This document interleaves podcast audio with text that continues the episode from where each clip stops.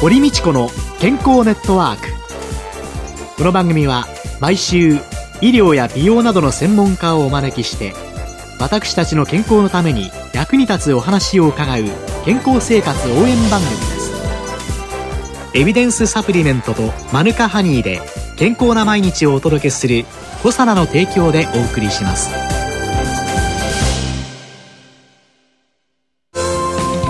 健康な毎日を送るために気をつけていることはありますか？自分の健康は自分で守る時代です。科学に裏付けされたサプリメント大自然の恵みマヌカハニー。あなたの健康に貢献したいと願っています。私たちはコサナです。こんにちは。堀道子です。今週のゲストは東京農工大学客員教授で株式会社コサナ代表取締役社長の寺尾啓二さんです寺尾さんはシクロデキストリン、感情オリゴ糖に関する数々の研究成果をご報告していらっしゃいます研究者でもあり、今年の4月からは神戸大学医学部の客員教授に就任予定でいらっしゃいます。そしてまた経営者でもいらっしゃいます。そんな寺尾さんにお話を伺っていきたいと思います。どうぞよろしくお願いします。よろしくお願いします。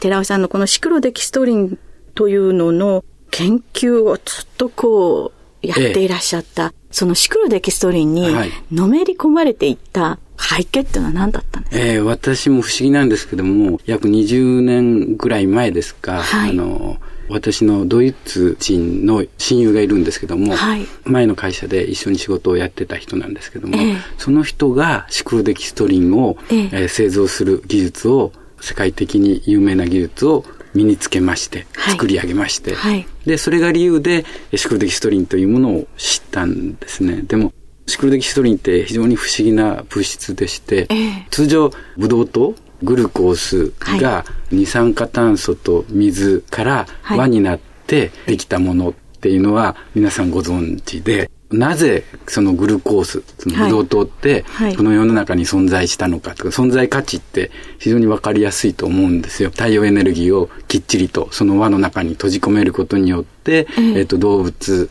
というのは動けるようになったわけですよね。エネルギーを閉じ込めることによって。だから非常に意味合いがわかるんですけども、ええ、そのブドウとグルコースを数個使ってもう一つ輪を作ったっていうのがなんでだろうと。どういった意味合いがあるんだろうっていうところが非常に不思議に思いまして、その不思議に思う思いからなんかのめり込んでいったっていう感じがするんですね、自分としては。それでのめり込まれて、はい、そのシクロデキストリンは一体どういう意味が、うん、人が輪を作っているのと非常に似ているような気がするわけですよ。私が思うにですよ、世の中には非常に不安定な物質がたくさんあるわけですよね。はい、その物質を安定に保つために、ブドウ糖が手を取り合って輪を作って、うん、その不安定な物質を安定に保ってやっている。ちょうどですね、人が輪を作って弱いところ、つまり不安定なところをみんなで守ってやっていると。その感覚と非常によく似たものなんですよね。ですから、私はシクロデキストリンっていろんなことができる物質なんですけども、原点はそこにあるんだろうなと思いながら、本当に根本はそこから研究をスタートさせたんですけどね。じゃあ、イメージとして、お父さんやお母さんやおばあちゃんたちが6人ぐらい、こう手をつなぎ合って、はいはい、その中にお孫さんや大切な子供が中にいて、守る。で、じゃあ、これを物質に考えると、おばあちゃんやおじいちゃんやお母さん、お父さんに当たるところが、ブドウ糖で。でその中に、まあ、大切な物質があって、そね、それが紫外線であったり、様々なもので、光やいろんなもので変化するのを守っている。はい。それがシクロデキストリン。そうすると、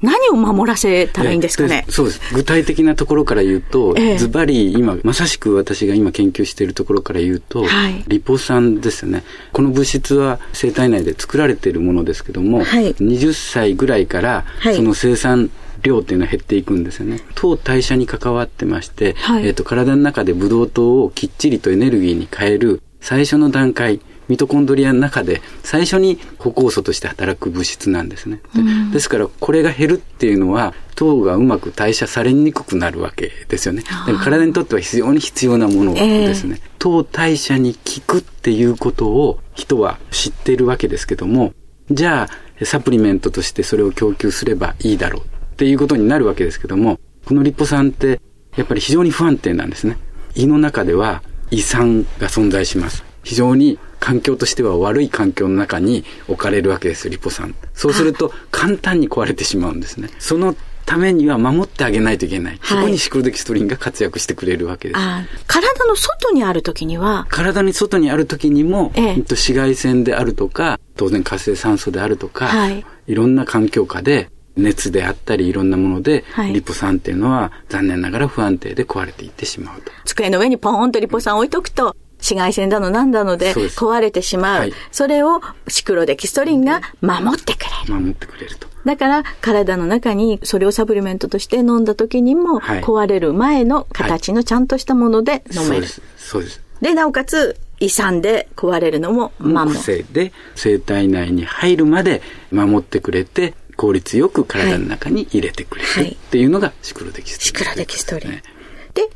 これはちゃんと腸から吸収されるんですか？ええ、実際に吸収できるっていうデータを揃えることができたんです。あの、えー、私もの研究で、それはちゃんと生体内に入るということが分かってきまして、よく生体利用能の向上っていう言葉をいろんなところで先生方も使われますし、はい、あのよく耳にする言葉だと思います。あれを吸収性の向上と同じに使う方が非常に多いんですけども、うん、私はそうでないと思うんです。えー、生体利用能が向上する、はい、体の中でリポ酸であれ、他にもコエンザミ Q10 であるとかいろんな機能性物質が体の中で利用されるかどうかということを示しているわけですけども、はい、生体利用能の向上に例えばシコデキストリンが使えるかどうかっていった時に、はい。はい、その生体利用能の向上っていうのは吸収性の向上だけではなくて、はい、吸収性の向上とともに安定性の向上なんですね。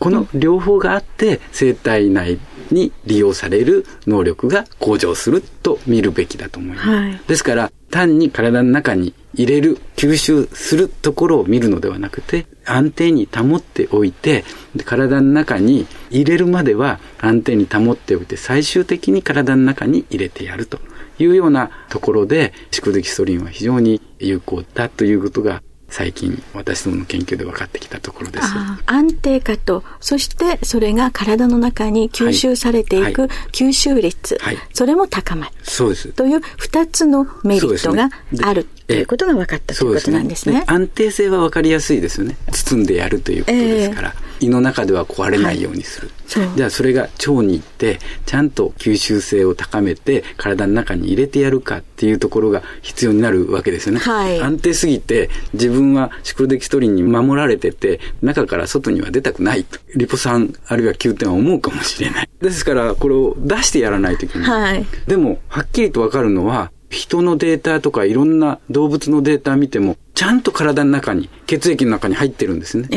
ー、このメカニズムが、実は研究してた、蓄積ソリン使ったら吸収性高まるとかって、私言ってたんですけども、はい、メカニズムがわからなかったんですよ。大切に守られてたら出ないですよね。と思うんですけどね。非常に面白く分かってきたのが、腸の中では腸液って言って、消化液がありますけども、はい。はい、いろんなものがそこには含まれてて、はい、そこには胆汁酸っていう物質が含まれてるんですね。胆汁酸は通常は脂溶性の物質を乳化させて細かくしてやって、吸収を助けるっていう役目で使われるんですけども、この胆汁酸とシクロデキストリンの相性がすごくいいんです。シクロデキストリンってもともとでも水溶性のものですよね。水溶性のものです。水溶性のものなんだけれども、はい、通常は油物を体の中に入れるのにとても役立つ胆汁酸と、はい、なおかつ相性がいい。相性がいいんです。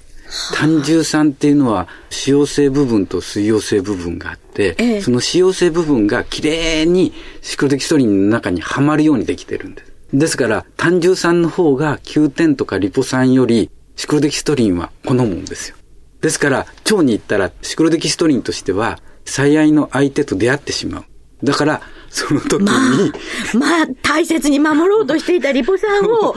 追い出しちゃう追い出して自分はハマるんです。そうすると、追い出されたリポ酸とか Q 点は、もうこれ、一人でうろうろするよりは、もう体の中に入りますと。入っていくということで、実は単純酸のおかげで吸収性は向上する。っていうメカニズムがはっきりとしてきた。まあなんでしょう、シクロデキストリンは、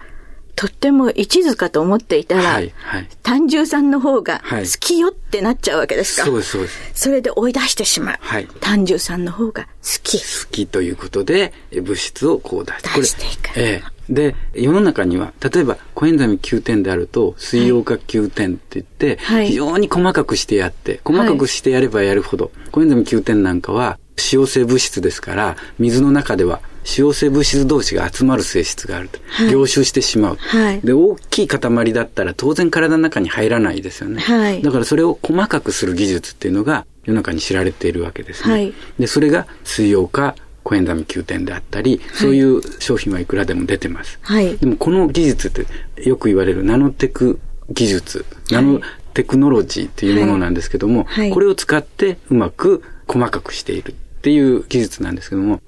これまでのこの技術っていうのは、ナノっていうと、マイクロのまだ下の1000分の1ですから、1マイクロより小さい。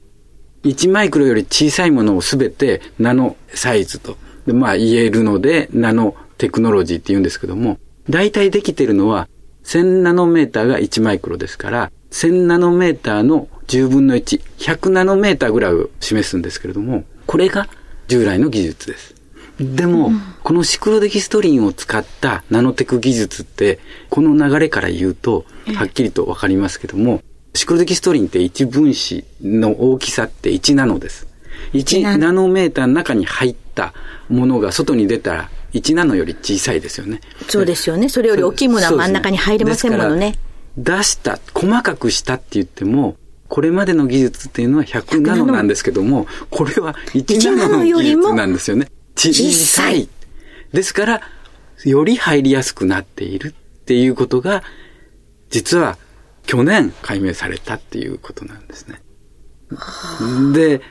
数年前に私はその吸収性は向上すると実際に人のデータからして明らかに向上するっていうことをずっと言い続けてきたんですけども、私自身実はメカニズムも分かってなくて、それが去年はっきりと分かって、だからこれで体の中に入ってくるから、9点にしてもリポ酸にしても、こういう形で摂取すべきではないでしょうかっていう話を最近はしているんですね。作用メカニズムがきちんと分かってくると、はい、説得力というのは、単なる現象として、まあ、血液の中に高くなってるから吸収率は高いですよって言われても、なぜって言われると分からなかった。そこが、なんとシクロデキストリンが、アルファリポ酸よりも高級店よりも単純酸が好きだはい、という理由ということなんですね。はい、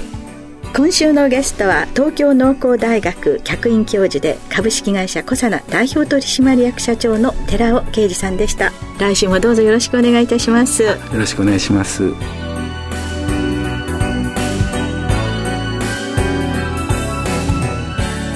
ここでコサナから番組お聞きの皆様へプレゼントのお知らせです。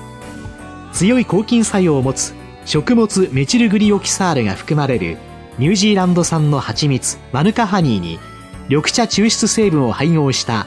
コサナのマヌカハニーグリーンティーエクストラ MGO250 プラスを番組お聞きの10名様にプレゼントします。ご希望の方は番組サイトの応募フォームからお申し込みください。当選者は3月5日の放送終了後に番組サイト上で発表します。コサナのマルカハニーグリーンティーエクストラプレゼントのお知らせでした。堀道子の健康ネットワーク。健康と美容についてもっと詳しく知りたい方はぜひコサナのサイトへ。検索で「コサナ」カタカナで「コサナ」と入力してください。この番組はエビデンスサプリメントとマヌカハニーで健康な毎日をお届けする「コサナの提供」でお送りしました。